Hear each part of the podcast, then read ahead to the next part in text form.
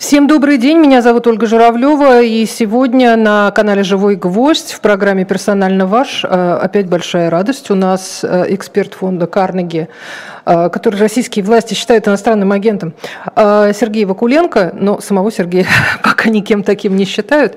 Я вас приветствую. Добрый день. А, я тут заметила, что Александр Новак, вице-премьер Российской Федерации в Тегеране, а, ответил на нехитрый вопрос о состоянии нефтяного рынка еще более лаконично. Он, он сказал «рынок в балансе». А э, можно ли, э, я не знаю, почему это стало одной из, э, одним из новостных сообщений, может быть, вы объясните, что такое рынок в балансе и прав ли Новак, когда он так говорит? Ну, так или иначе, рынок всегда в балансе, если не происходит такого, то есть э, если там какого-то продукта не хватает, то сокращается его спрос, и рынок балансируется таким образом. Э, если рынок там в дисбалансе, то обычно, если про нефтяной рынок говорить, либо нефть становится крайне дорогой, и люди вынужденно отказываются от потребления нефти, ставят машины на прикол, э, это у профессионалов называется demand destruction, уничтожение спроса а, из-за высоты цен. И рынок таким образом приходит в баланс. Или нефть слишком дешево, и производителям становится невыгодно ее производить, и люди начинают закрывать скважины, как вот, например, было в Америке в ковид в 2020 в 20 году. Но это крайняя ситуация, а обычно в балансе, не в балансе означает примерно следующее. А, либо текущая добыча и текущее потребление более или менее равны друг другу, или добыча превышает потребление, и тогда нефть активно закупается людьми, которые предполагают, что она будет стоить больше в будущем и закладывается в хранилище, э, либо наоборот э, потребляется больше, чем добывается в данный момент, э, и тогда как раз нефть из хранилищ добывается. Вот когда Новак говорит, что рынок в балансе, это означает, что в хранилище не загружается и не выгружается из них, а текущее потребление более или менее равно текущей добыче.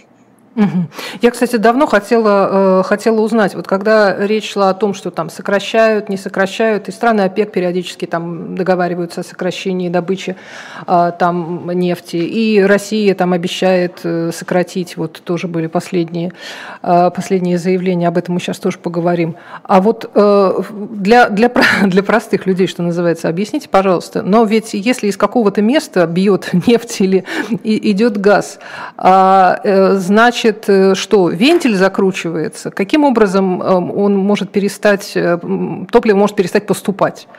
Э, что делается в таких Если ситуациях? Если у вас э, скважина добывается естественным образом, по-русски профессионально это называется не механизированная добыча, то тогда на языке нефтяников говорится уменьшим штуцер.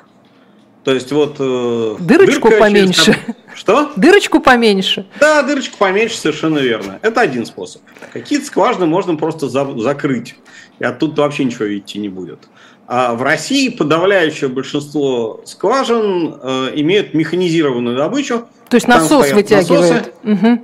э, либо придонные погружные насосы это называются, либо вот эти классические, которые на любой иконке есть, э, там кивающие такие вот насосы. А у них можно просто уменьшить частоту двигателя, он будет реже качать и меньше выталкивать нефть. Вот так и делают. То есть она сохраняется только в недрах, да, да, конечно. в своем неизменном виде. Так вот, э, Россия в апреле не придерживалась заявленного намерения сокращать добычу на 500 тысяч баррелей в сутки. Э, так считает комиссия Международного энергетического агентства, которые представили доклад. Э, тот же Новак говорит, что это все неправда, и они, и они неправильно посчитали. А какие сведения у вас?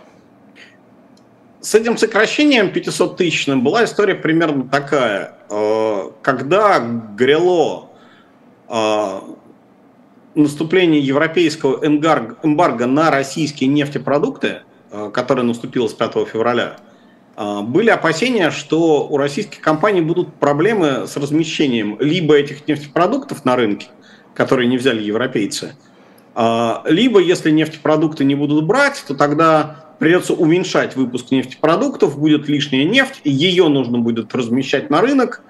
А, и были опасения, что это может быть ну, там, несколько суматошно, с толканием локтями. И тогда нефтяные компании на всякий случай договорились, э, давайте, вот, чтобы суеты не устраивать тут, организованно сократим добычу. Э, не очень сильно, но сократим. А, но потом выяснилось, что российские компании совершенно спокойно размещают э, вот эти свои нефтепродукты в других странах Средиземноморского бассейна, от Турции до Марокко. А, и э, проблем со сбытом у них нет. И поэтому особенной необходимости уменьшать добычу не было, ну, поэтому это толком и не произошло. То есть договоренность на практике была следующая, что если вы не можете разместить нефтепродукты, то, пожалуйста, не выбрасывайте это на рынок в виде сырой нефти, а то нам вот весь тут э, баланс нарушит. Но все нефтекомпании нефтепродукты э, разместить смогли без особенных проблем. А вот теперь, когда вот Новок сейчас это говорит, это уже немножко другой раунд. В принципе, Россия и так добывает значительно меньше своей полагающейся опековской квоты. И обязать ее, в том числе и ОПЕК+, плюс, э, не может, потому что никаких договоренностей э, на уровне всей организации ОПЕК+, плюс э, не было. Тем не менее, крупнейшие участники ОПЕК+, плюс договорились, что они добровольно добычу сократят, и Россия фактически повторила то, что говорилось раньше, но вот в этот раз она, видимо, действительно будет это делать. Где-то примерно неделю назад Замминистра энергетики Павел Сорокин устраивал э, звонок с представителями информационных агентств, инвестиционных банков и дополнительно им рассказывал, что э, да, добыча будет сокращаться, и там по сведениям от других людей э, вроде бы Саудовская Аравия дополнительно попросила его ну, вселить уверенность э, э, в широкие рыночные круги, что Россия будет сокращать, и в таких случаях Россия обычно действительно сокращает, и по всей видимости, вот действительно с 1 мая сокращение началось, но более-менее точно в статистике это можно будет увидеть только месяц или два спустя. Кстати, о статистике. Вот эта вот э, ремарка, которую почти во всех сообщениях видно, российское правительство в апреле приостановило публикацию статистических данных по добыче нефти и газа до 1 апреля 2024 года. А, но я так понимаю, что есть какие-то иные способы узнать, э, кроме официальной статистики. Или я не права? Что это а, значит? Есть. Ну, конкретный объем добычи российской э, узнать не очень просто. Потому что есть объем внутреннего потребления, ну и как его узнаешь, если не через какие-то э, прокси-методы. Да? Можно пытаться находить, и она в целом есть, там за деньги доступна очень специализированная отраслевая статистика э, продаж э, нефтепродуктов на АЗС через розницу. Э, но в целом внутреннее потребление оценить не очень просто. Можно оценить экспорт. Есть специальные службы, которые отслеживают каждый выходящий танкер. Есть некоторые фирмы, которые, например, когда танкер проходит Босфор или еще какие-то ключевые узловые точки, эти танкеры фотографируют э, с тем, чтобы оценить, насколько он загружен, например. Mm, то есть, э, насколько он э, погружен да. в воду. Да, да, Понятно. да, да, да. Вот на носу каждого судна есть такая специальная марочка, и вот если ее сфотографировать, можно увидеть, насколько судно загружено. А, вот есть такие косвенные методы. Есть методы чуть более прямые. Есть такая штука, называется а, объединенная инициатива по сообщению добычи нефти. А, есть организация, которая называется Международный энергетический форум, угу. в которую входит и Россия в нее входят как страны-члены МЭ, Международного энергетического агентства, которое считается как бы профсоюзом, картелем развитых экономических стран покупателей нефти, так и страны ОПЕК, которые, и ОПЕК+, которые считаются кооперативом нефтепродавцов. У этих организаций э, интересы несколько разные. Э, в адрес обеих организаций часто идут упреки, что э, статистика, данные, анализ, который они сообщают, ну, немножко перекошены э, в повестку этих организаций. Ну, часто, например, говорится, что мы склонны завышать будущий спрос для того, чтобы подтолкнуть добытчиков э, создавать больше мощностей по э, добыче нефти, например. Э, вот. А ОПЕК склонен там, не дорепортировать, сколько добыли его члены, например, с тем, чтобы поддерживать текущие Э, цены и так далее. А вот есть вот этот АИФ, Международный энергетический форум, и его инициатива Джоди с базой данных, в которой есть э, статистика ключевая по основным странам. Россия включается, и Россия туда эту информацию подает по как раз ежемесячной добыче, переработке, потреблению нефти. Э, вот перестанет ли Россия подавать информацию туда, это очень хороший вопрос. Э, с некоторой вероятностью нет – и там можно это будет увидеть.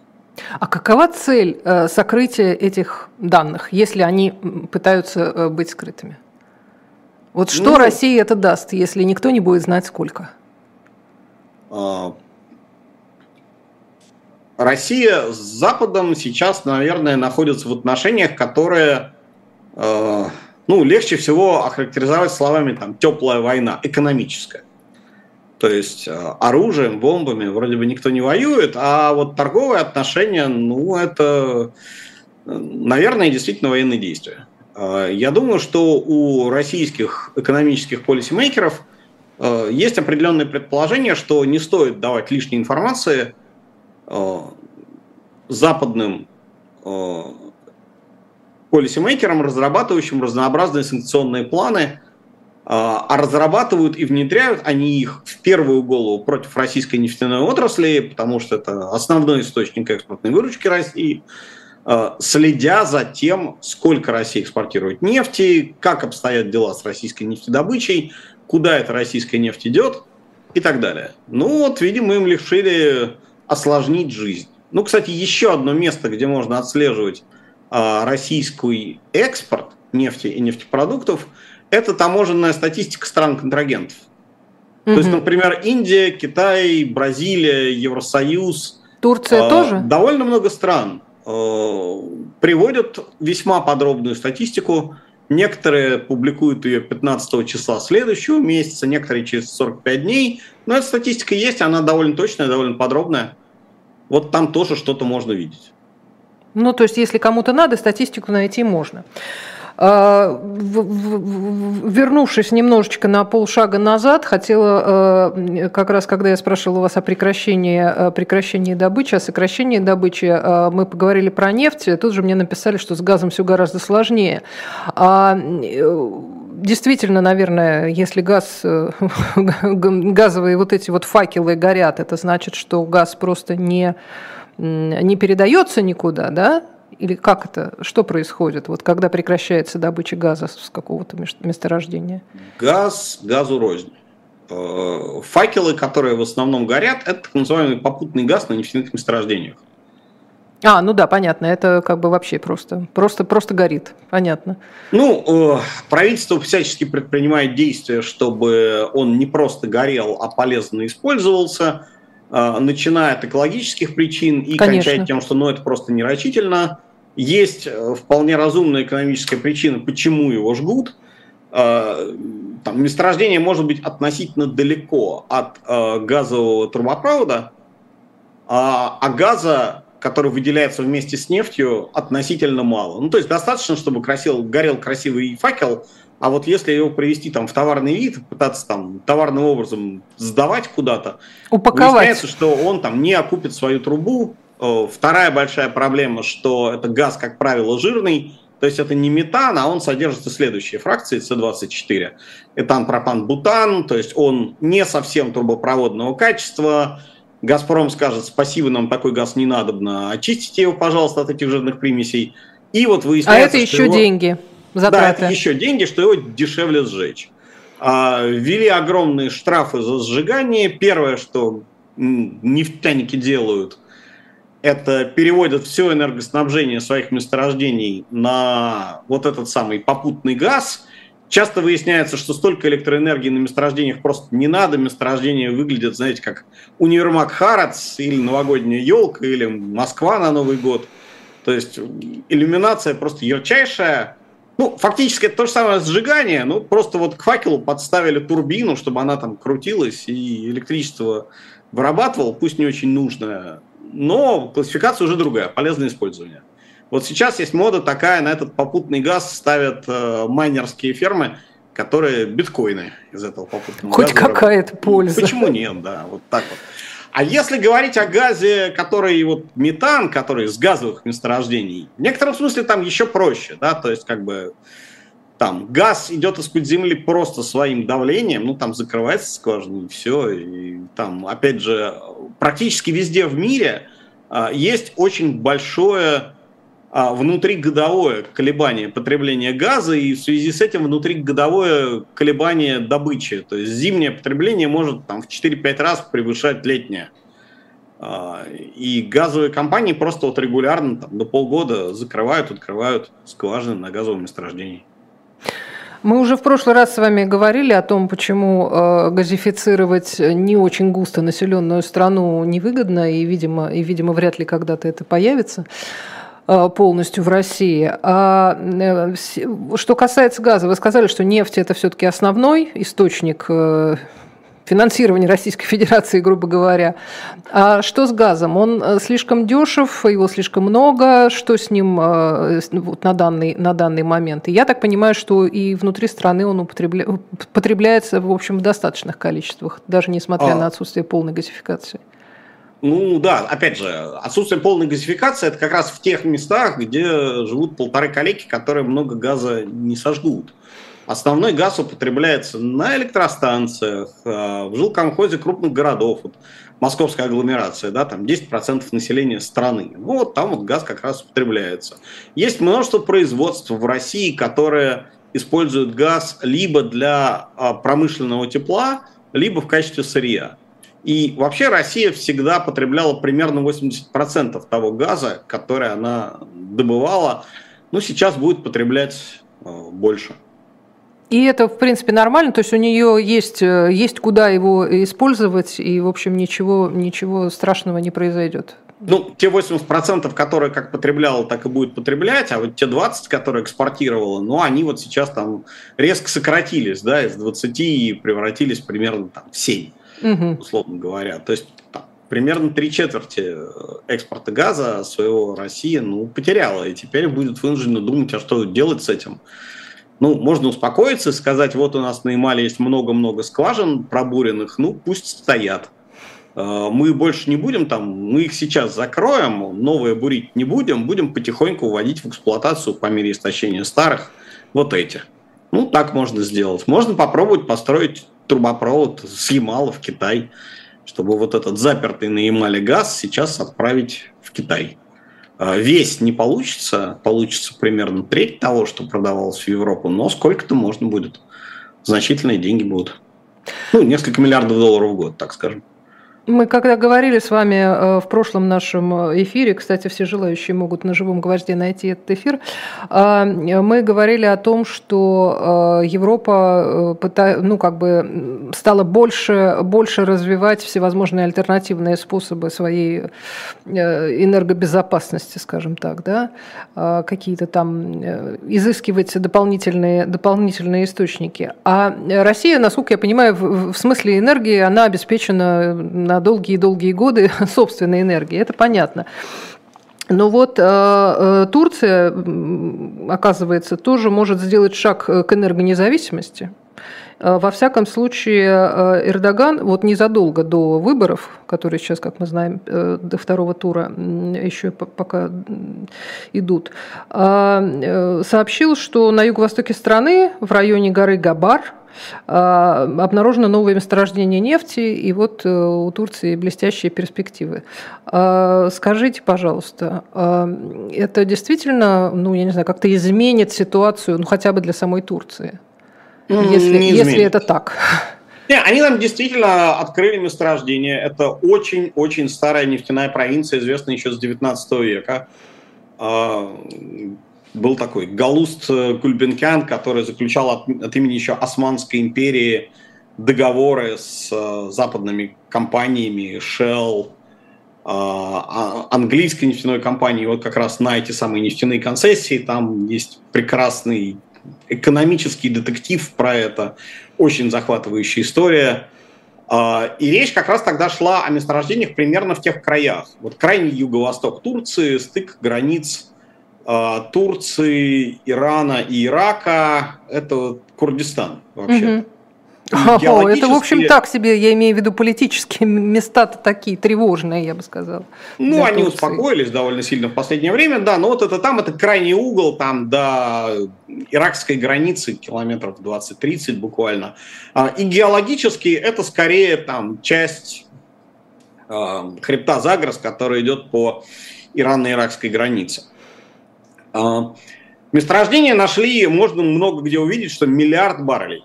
Э, звучит очень круто, но это миллиард баррелей геологических запасов в толще.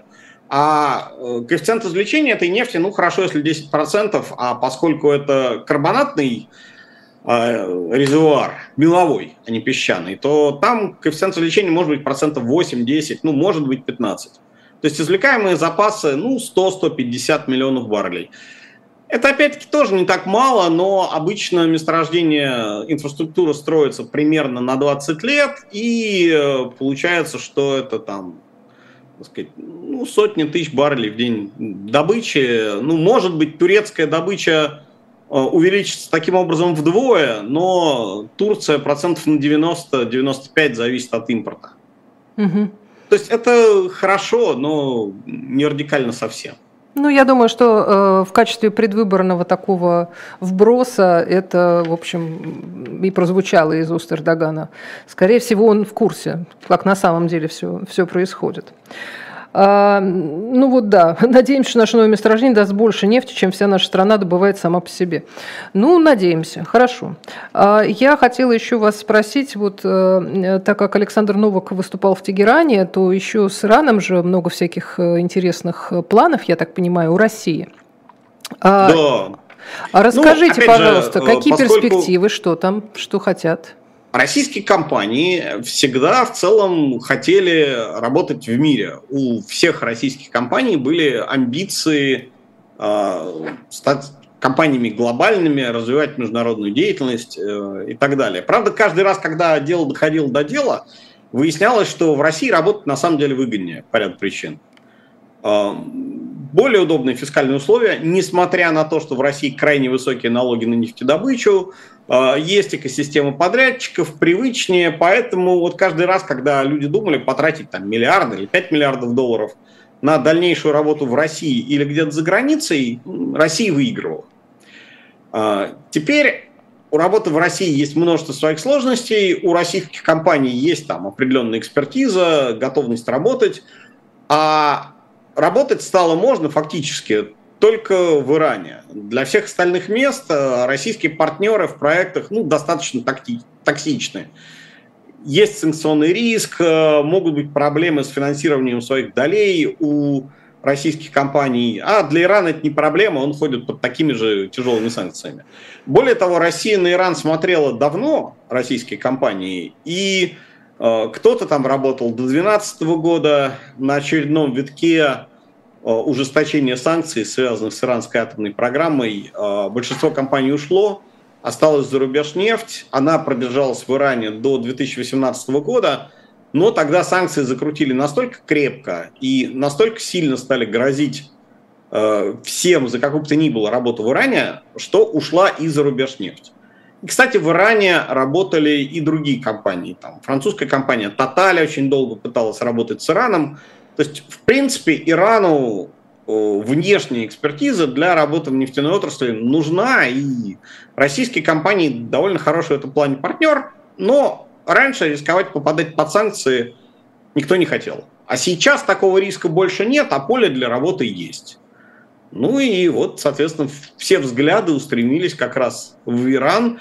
И в некотором смысле работа в Иране и получение баррелей нефти из Ирана выглядит каким-то хеджированием рисков, да, что если в России станет уж совсем туго и совсем жестко будет санкциями на экспорт нефти из России, ну, может, из Ирана. Хоть что-то получится экспортировать и что-то на этом зарабатывать. А я правильно понимаю, что э, российские специалисты да, из э, российских э, нефтяных компаний, они, как сказать, помогают добывать ту нефть, которая есть в Иране и которую Иран сам добывать, ну, грубо говоря, не умеет, когда вы говорите об экспертизе. Это имеется в виду? Да, там устанавливается какое-то оборудование, какие-то специалисты должны там работать и так далее. Да, примерно так, как, собственно, вся глобальная мировая нефтяная отрасль устроена, что там Этих специалистов голландцы покупают? едут в Нигерию, работают в Нигерии. А вот, как россияне много лет работают в Ираке, осваивают несколько иракских месторождений. Какое-то оборудование привозят с собой, что-то закупают и привозят там, с баз от поставщиков там, из Арабских Эмиратов. А специалисты ключевые инженерные тоже приезжают из России. Рабочие, конечно, как правило, местные, но организация работ, вся экспертиза, разработка проекта – это россияне. Ну, получается, в чем, э, в чем выгода? Почему это так интересно для российских компаний? Э, что, э, что, что может быть проще, чем просто продавать то, что ты добыл уже у себя? Почему, почему вот этот такой способ заработка им так интересен? У нефтяных компаний всегда есть там две проблемы. Одна называется capital constraint, когда не хватает денег на разработку там, тех проектов, которые есть в портфеле. А вторая называется opportunity constraint, когда капитал есть, а возможностей вот тех самых opportunities нету. А, вложиться а, просто вот, не во что. Да. Угу. У вещи-то есть, а куда его девать? А, у российских компаний действительно есть хорошая техническая экспертиза по разработке определенных классов месторождений а, наземных, в том числе весьма и весьма сложных.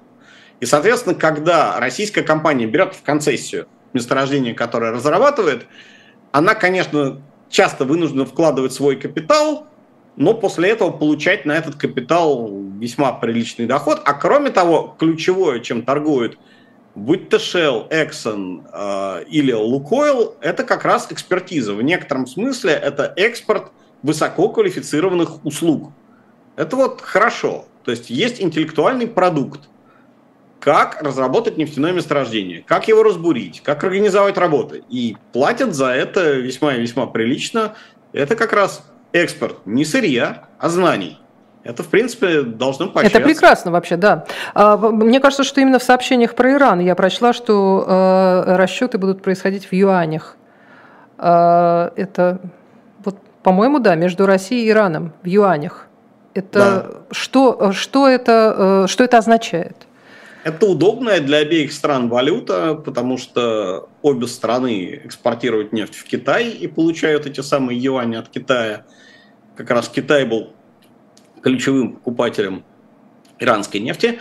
И в последнее время как раз приходит сообщение, что на московской валютной бирже есть э, дефицит юаней. То есть импортеры хотят больше юаней, чем экспортеры готовы продавать. Соответственно, для обеих стран удобная валюта, есть куда этим, Ирану есть откуда юани брать, России есть куда юани девать. А, это, правда, приводит к очень интересной вещи. А, юань таким образом становится одной из валют Мировых. международной торговли, аналогом доллара, евро, йен. А, и для Банка Китая это такой сложный выбор. С одной стороны, это вроде бы вопрос престижа, да, что валюта страны настолько крепка, что она обслуживает мировую торговлю. А, это часто рычаг, а, когда страна, пользуясь своей валютной привилегией, может диктовать не только экономическую, но и политическую политику, как часто делает США, говоря, что уважаемые страны, уважаемые компании, вот мы приняли какое-то решение политическое – пожалуйста, к нему присоединяйтесь. А если вы не присоединитесь, мы отлучим вас от долларовой системы. Ну и большинство, хоть и нехотя, но к этому присоединяются. Соответственно, таким образом у Китая появляется вот такой механизм. С другой Какой? стороны, у тех, кто э, вовлечен в эту э, зону юаня, появляется э, дополнительный источник тревожности, если в Китае происходят какие-то колебания, и юань вдруг ну мало ли, кризис э, упадет или что-то с ним случится. Это значит, ну, что и Россия может пострадать. пишут на простой, да, соответственно, Э, обеим странам теперь уже не до евро и не до доллара, да? То есть Тоже обеим верно. странам торговать и в евро, и в долларе крайне трудно. Ну что же остается? На безрыбье. Вот. Второй вопрос, насколько юань неустойчивая валюта, ну тут вопрос, конечно, очень сложный. По формальным параметрам юань валюта гораздо более крепкая, чем доллар. Вот если смотреть на там, уровень долга, уровень запасов, юань крупнейший кредитор Соединенных Штатов, и, опять же, для юаня, для Китая это теперь довольно большая головная боль, да, что Китай держит большое количество американского долга, американских облигаций, а есть известная фраза по поводу того, что если вы кому-то должны миллион долларов, это ваша проблема, а если вы кому-то должны миллиард долларов, это его проблема. Вот. Да, пусть теперь у Хаймы голова болит, да. Да, да, примерно так, да. Ну вот, э, и, соответственно, но у э, Банка Китая появляется главная боль вот какого свойства. А, если вы управляете своей валютой и ее курсом, а валюта ваша при этом обращается только фактически внутри страны, это относительно просто. И вот курс валюты, учетная ставка валюты – это основное, чем пользуются центробанки для проведения экономической политики. А вот если валюта становится там частью международного обращения, то тут кроме тех экономических игроков, экономических агентов вашей страны и Центробанка появляется там крупный третий агент, у которого есть свои интересы, что и почему с этой валютой делать. А, вот была, например, история, когда в районе 2008 года, когда был там существенный кризис в Европе, а, многие а, держатели денег, боясь за судьбу евро, решили переложиться в швейцарский франк, что привело к очень сильному укреплению швейцарского франка – что, в общем, для Швейцарии было в определенной степени не очень полезно. Страны часто не очень любят, когда их валюта укрепляется, потому что это там плохо сказывается на их экспортерах. И вот если китайский юань станет еще и международной валютой, ну, у Банка Китая появится дополнительная головная боль, дополнительный вопрос, а как этим управлять? Ну, потому Поэтому... что вдруг кто-то наводнит э, этими юанями рынок в тот момент, когда они к этому не готовы, а, или там как-то как что-то, что это эти колебания вызовут дополнительные, э, дополнительные сложности внутри самого Китая. Ну, это могут создавать там довольно значительные подвижки из других валют в юань, из юаня в другие валюты, mm-hmm. Вызванные не какими-то внутри китайскими факторами, а какими-то внешними. Понятно. Ну, в общем, которыми, да. над которыми банк не имеет особенного контроля и которыми не очень хотел бы связываться, а приходится.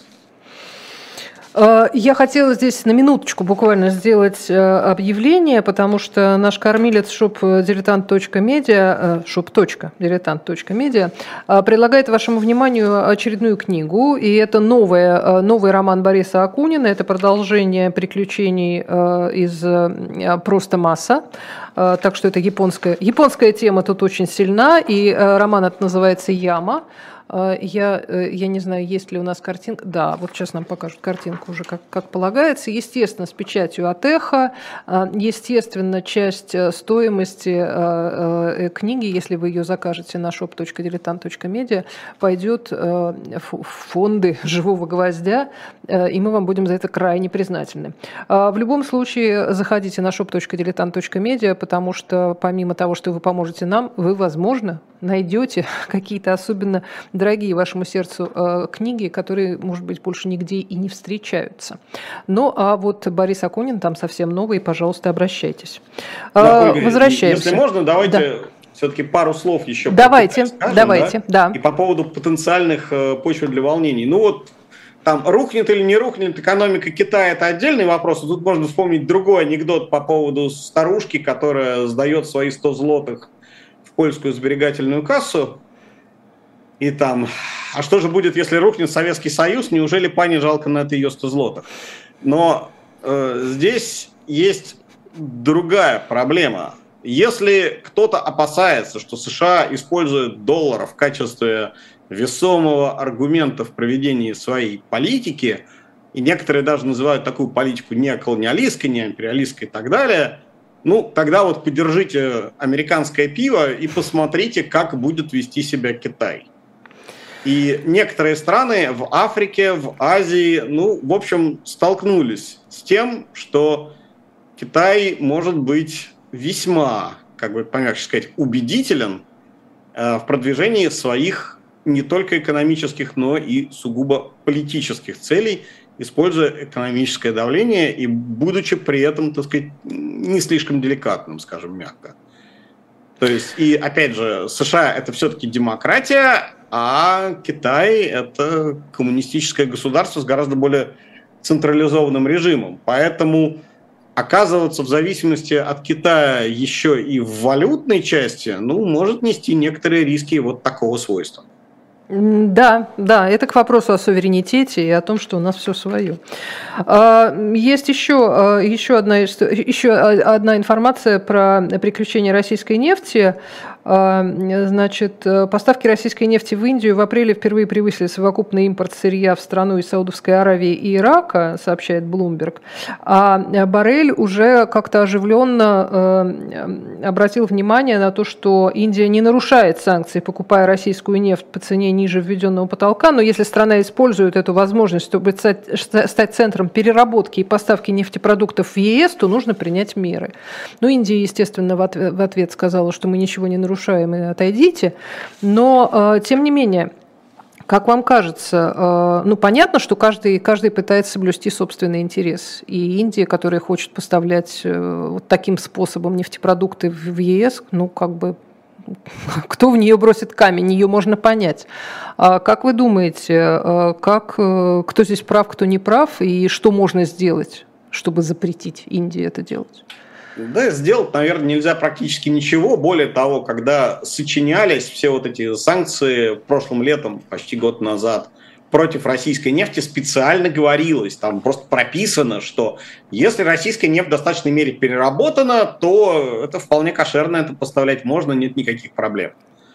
А вот. Есть, наверное, какой-то моральный императив не покупать российскую нефть вообще, но, опять же, вся идея ценового потолка против прямого эмбарго состояла в том, чтобы сохранить российскую нефть на рынке. А дальше бензин, он и есть бензин. Бензин, сделанный из российской нефти, ничем не отличается от бензина. Ну, на самом деле не бензин, а дизель. А, бензина в Европе хватает, а вот с дистопливом есть некоторые проблемы. Дистопливо Европа импортирует.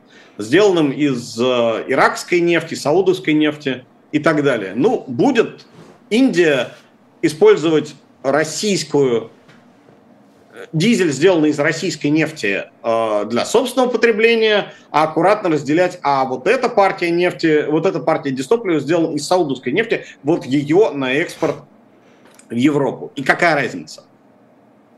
То есть дальше, если вы смиряетесь с тем, что российская нефть присутствует на рынке, вы так или иначе смиряетесь с тем, что, в общем, ну, потребляете вы, ну, в некотором смысле дистопливо из общего пула. Угу.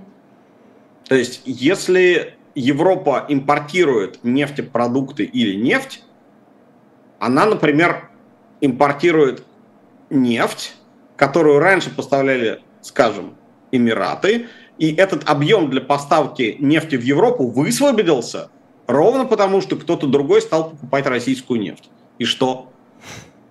То есть, поскольку никакого способа сейчас нету мощностей э, на лишние 7 миллионов баррелей добычи в день, э, так, чтобы совсем высадить Россию с рынка, ну, это какое-то фарисейство, на мой взгляд. Ну, и законы это тоже понимают, и так прописано. Там, правда, есть некоторый нюанс. Нюанс состоит в том, что одним из ключевых экспортеров нефтепродуктов из Индии является компания Nayara Energy, у которой основной э, акционер – это компания «Роснефть». Mm-hmm. И тут, наверное, у господина Барреля есть дополнительный повод для там, волнения и неприязни, что в конечном счете это российская компания. То есть российская э, нефть э, идет в Индию, там перерабатывается, и российская компания ее поставляет в ЕС. Да. Прекрасно. Прекрасно. А, ну, то есть, как бы, действительно, тут много сложностей. Ну, есть и другие схемы, да. Есть, например, схема, по которой российское дистопливо приходит в Турцию. А Турция его использует на своих рынках. А кроме этого, российская нефть тоже приходит в Турцию, перерабатывается на, на турецких заводах, и дистопливо из этой нефти идет в Европу. Ну вот, это то же самое, что делает Индия абсолютно. То же самое, да, совершенно верно. Ну, пока вроде к Турции по этому вопросу претензий ну, не есть было. нюанс, да, что, грубо говоря, а, у Турции, Турция была более или менее в балансе до появления этой схемы, да, она сколько примерно нефтепродуктов перерабатывала, столько и потребляла. А теперь она большую долю своего производства экспортирует в Европу, заполняя дефицит нефтепродуктами российского производства. Угу.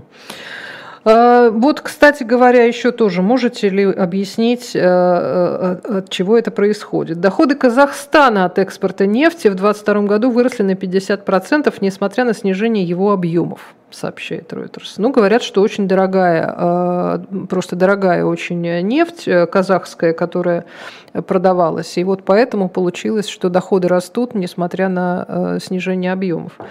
А, а что такое э, удивительное есть в Казахстане? Почему им так повезло? А, сейчас, секунду. Ну, в 2022 году цены на нефть просто были и в среднем по году, и в некоторые конкретные месяцы значительно выше, чем в 2021 году. Ну, это да, это надо запомнить. Это... Что? Это просто нужно запомнить, да, понятно. Да, это, это у всех стран резко вырос доход. И вторую вещь, кстати, которую нужно запомнить, когда сейчас начинают сличать а, месяц к месяцу, сколько та или иная страна заработала на своем нефтяном экспорте, скажем, апрель этого года к апрелю прошлого года, надо вспомнить, что было в апреле прошлого года. Мир на ушах стоял. И все опасались, что российской нефти на рынке не станет, и стоимость нефти была трехзначная. Угу. Поэтому, когда мы сейчас говорим, что вот чья-то нефтяная выручка резко упала, ну, год года упала, да, но это скорее вот э, возвращение к привычным уровням, да, а не какой-то там крах к 20 долларам за баррель. А с Казахстаном история такая. Казахстан страна большая, сортов нефти там много разных, но есть э, прикаспийские месторождения с действительно очень легкой нефтью достаточно высокого качества, которая в основном экспортируется через трубопровод КТК, Каспийский трубопроводный консорциум. Это действительно высококачественная нефть, которая продается с премией. У Азербайджана та же история. Угу. Некоторые российские сорта тоже продаются с очень высокой премией, ну, например, там, нефть нового порта. В ней, а, если эту нефть перегнать, а, вы получите много дизеля и бензина и мало мазута, а кроме того, в этой нефти будет, там, например, мало серы, и, соответственно, вам не придется использовать установки по очистке э, топлив от этой самой серы. Соответственно, эту нефть можно перерабатывать на заводе, на котором таких установок нет, или не использовать такие установки на заводе, на котором они есть, они не изнашиваются. А еще эта нефть очень удобна для мешания коктейлей. Mm. То есть вы построили завод на какую-то конкретную нефть, но купили партии другой нефти. И, соответственно, чтобы получить смесь, которая в итоге выдаст вам привычную корзину нефтепродуктов, надо к ней что-то подмешать. И вот как раз казахская цель удобна именно для блендинга. Угу. А скажите, вот, кстати, о перспективах Казахстана вдруг я задумалась. А у Казахстана есть, ну, как сказать, перспектива стать э, крупной нефтяной державой? Вот тоже там какой-то, я не знаю, там заработать все деньги мира, стать там, Саудовской Аравией или, я не знаю, каким-то таким легендарным производителем? Саудовской Аравии нет. А там Кувейтом более чем. А в Казахстане, опять-таки, есть три очень крупных месторождения, два из которых разрабатываются давно. Это Тенгиз и Карчаганак, это еще советские, откры... советские открытия. А, но эм, их тогда не очень а, разрабатывали, там есть значительные технические сложности. И есть действительно легендарное месторождение Кашаган, входит оно, по-моему, в пятерку крупнейших месторождений мира. А, я 20 лет назад работал на этом проекте. Месторождение реально бездонное, то есть скважина поисковая, которая его открыла, и разведочная. Когда его бурили, Э, не добурили до дна. То есть обычно месторождение пытаются пробурить до, насквозь, до того, что называется водонефтяной контакт. А вот Кашаган там обнаружили нефтеносный слой толщиной в несколько сотен метров, э, очень высокопродуктивный, и вот до этого водонефтяного контакта тогда так и не пробурились. Э, месторождение огромное, там десятки миллиардов баррелей, э, с тучей проблем, э, очень высокое содержание сероводорода – а сероводород, он, во-первых, крайне ядовит, э, поэтому это опасно для всех, кто там работает. А во-вторых, он крайне агрессивен, разъедает сталь и так далее. А во-вторых, он расположен на мелководье Каспия, а это очень трудно. Это такая глубина, что туда нельзя загнать машины, даже с очень большими колесами. Но еще mm-hmm. слишком мелко, и поэтому там очень трудно работать с кораблей. Это делается там со специальных барж. Но эти проблемы э, привели к тому, что месторождение, открытое в 99-м, по-моему, году, только вот сейчас, в 20-е годы, начинает там приближаться к плато добычи, но эти проблемы более или менее решены. А экспертиза, вот чья, кстати, хотела спросить, э, Казах, у Казахстана достаточно своих собственных мощностей для того, чтобы осваивать собственную нефть? А, что значит своих собственных мощностей? И Крачаганат, специалистов. Тенгиз и Кашаган, а, все три проекта разрабатываются международными консорциумами mm. по соглашениям СРП, а, у казахской национальной нефтяной компании «Казмунайгаз» там есть некоторая доля участия, но э, Тенгиз – это компания «Шеврон», э, Карчаганак – это Shell и Eni, а Кашаган – это очень большой консорциум, там Exxon, Eni, Shell и, и Total – это все международные проекты, работают там все-таки в основном западные специалисты. Ну, верхушка западная, а среднее звено местные сотрудники. У меня просто возникает, э, возникает вопрос в связи с тем, что вы рассказывали об, э, об Иране, например, и о том, что российские компании туда могут войти с, и входят с удовольствием.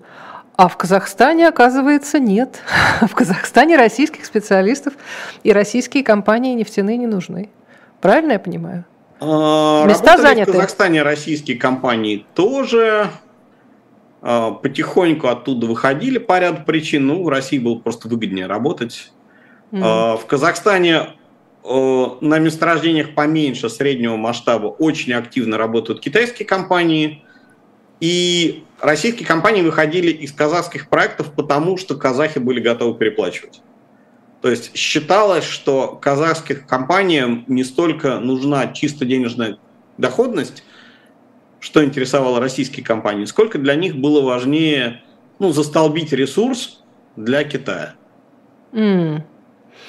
Интересно. А, честно говоря, вот все там 90-е, нулевые годы э, в Казахстане был скорее режим ну, не самого большего благоприятствования российским компаниям, потому что ощущалось все-таки, что Казахстан более заинтересован ну, оторваться от России, вести более многовекторную политику, привлечь иностранцев, все-таки не быть страной-сателлитом России. А, одно время туда шел Китай, но в какой-то момент э, чувствовалось, я работал в Казахстане, просто знаю, а, чувствовалось, что стали появляться опасения, не слишком ли Казахстан становится зависим, связан с Китаем. И то есть в результате был найден вот этот вот баланс. Огромные международные консорциумы, и не, нет нигде тотального, извините, тоталь или кого-нибудь там. А, консорциумы заходили туда в начале 90-х. Э, когда у российских компаний на самом деле банально не было ни денег, ни экспертизы на разработку таких гигантских проектов. Э, самое первое СРП Карчаганак был подписан еще при Советском Союзе. Угу. Вот настолько рано. То есть тогда российским компаниям было не до жира и нет таких гигантских проектов. Э, вот эти три проекта гиганта просто очень долго разрабатываются. Ну, тем не менее, все выходит к, как бы сказать, к очень хитрой и какой-то дальновидной политике Казахстана в плане э, его экономического суверенитета и ну, независимости от России, да. да. Хотя у Казахстана, кстати, очень много претензий к компаниям-операторам СРП, сейчас регулярно идут суды, когда Казахстан подает на эти компании в суд, что они не исполнили свои обязательства, лишили страну добычи, выручки и всего остального, поэтому они обязаны заплатить и там поделиться со страной долями в проекте и так далее. Там все довольно непросто и конфликтно. Ну, тем не менее, э, очень может быть, что э, когда-нибудь Казахстан превратится, как вы говорите, в Кувейт. Почему бы и нет? Можно только пожелать удачи. Ну, Канаду там по масштабу, вот как-нибудь так, если уж смотреть на масштабы страны, да? Да, там, кстати, еще зерно же можно выращивать, тогда будет совсем Канада. просто, просто прям э, все, э, все, все для них. Э, замминистра энергетики Украины э, признался, что количество топлива в стране крайне мало. По его словам, собственных запасов в стране хватит минимум на месяц. В случае прекращения поставок нефти и нефтепродуктов потребность в них страна сможет удовлетворить на протяжении не больше 10-30 дней. А, этого критически мало. Что а, действительно происходит вот по ту сторону какой-то границы а, в плане э, энергетического удовлетворения, так сказать, спроса, потому что мы знаем там, что более или менее восстановлены там электричество и все, и все прочее в, в стране, но тем не менее, как, откуда можно черпать сведения, что там на самом деле происходит? В Украине? Откуда черпать сведения и там запасы, тем более в воюющей стране сказать довольно трудно. Но общая ситуация с нефтепродуктами была вот какая. Украина довольно давно зависела от импорта нефтепродуктов, которые до войны, несмотря на достаточно трудные отношения между Россией и Украиной, после 2014 года шли, тем не менее, из России или из Беларуси. С белорусской, в том числе из белорусских НПЗ, где была доля российских компаний. А, понятно, что после февраля 2022 года эти поставки остановились. Остановился один из э, последний действующий украинский НПЗ, Кременчугский. И все потребности Украины в нефтепродуктах стали исполняться за счет импорта из Польши, Словакии, Румынии, может быть, более далеких стран, и это в основном железнодорожные перевозки.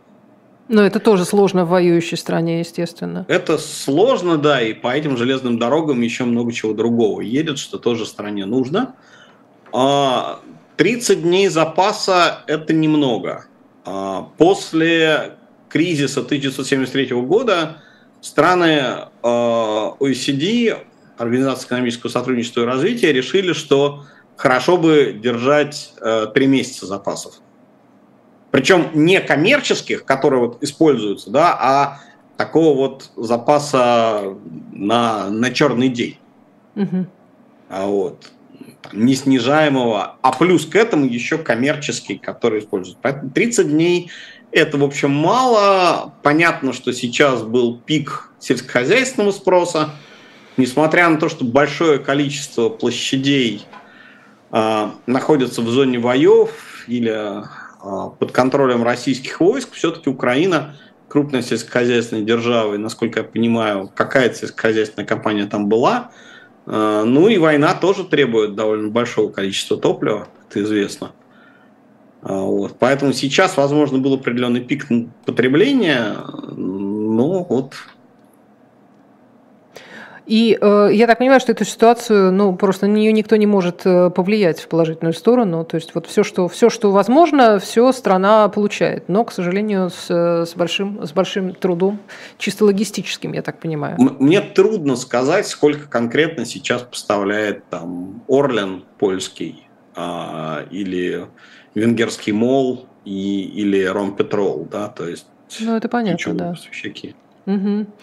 А еще, а, еще вот э, прочла я такое заявление на каком-то даже, я бы сказала, специальном сайте, посвященном исключительно нефти и газу, а, что устойчивость глобальной энергетической системы поставлена на карту из-за недостаточного объема инвестиций во все виды энергии. Это заявил генсек ОПЕК, Альгайс, если я правильно понимаю, его зовут.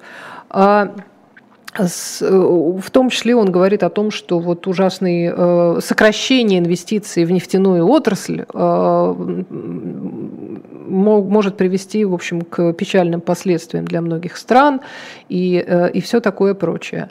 А почему, почему вот сейчас глава ОПЕК генеральный секретарь, да, генсек ОПЕК, почему он так печалится об инвестициях? Действительно изменилось все принципиально? А, ну, действительно так. То есть, например, после 2014 года э, глобальные инвестиции в нефтяную отрасль примерно уполовинились к 2019. То есть цены резко упали. А, и стало и... неинтересно. Да, да, да. То есть, как бы там, золотая лихорадка, бум, а, свернили, так сказать, сменилась провалом. В физическом объеме там, бурения сокращение было не такое большое, да, то есть э, отчасти это привесло, при, привело к дефляции. Опять-таки, перед 2014 годом там рост цен на услуги поставщиков, производителей оборудования, э, сервисных компаний был изрядным. То есть, соответственно, часть сокращения – это уменьшение стоимости того, что ставится, но изрядная часть – это уменьшение физических объемов вложений. Э, сколько пробурено скважин, сколько построено установок подготовки нефти, сколько проложено трубопроводов поставлено компрессоров и так далее. А, в районе примерно 2018 года пошла зеленая повестка, и даже там один из э, крупных э, авторитетных специалистов, бывший председатель Банка Англии, бывший, он же был председателем Центробанка Канады,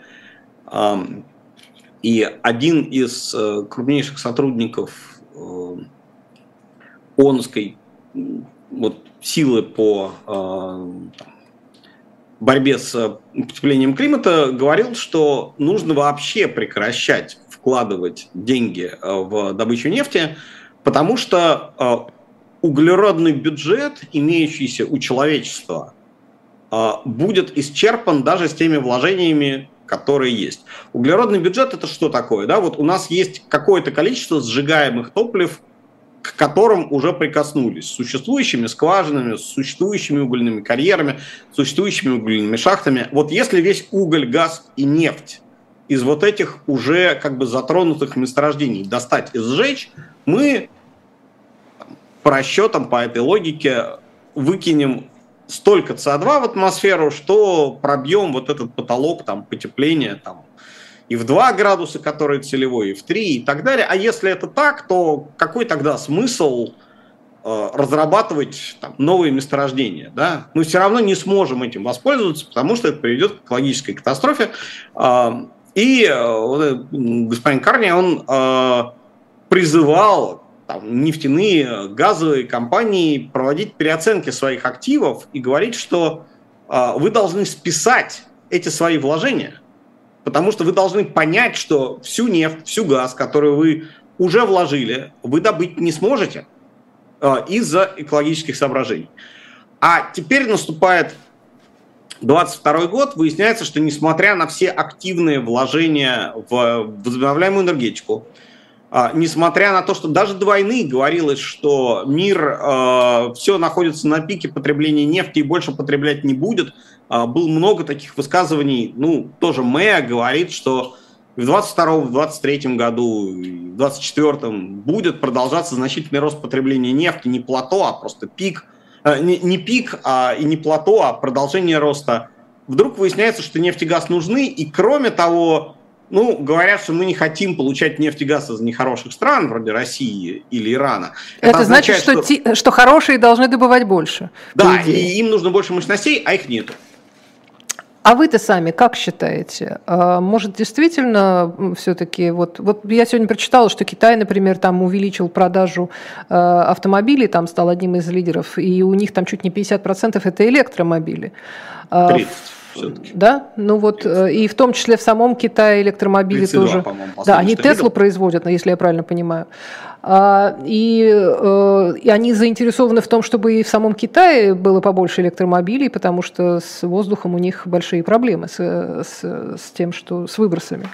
А, но ведь э, как, как найти вот этот баланс между тем, что просто, просто качать до бесконечности, или э, потому что все равно найдутся потребители, или все-таки пытаться найти какие-то иные способы?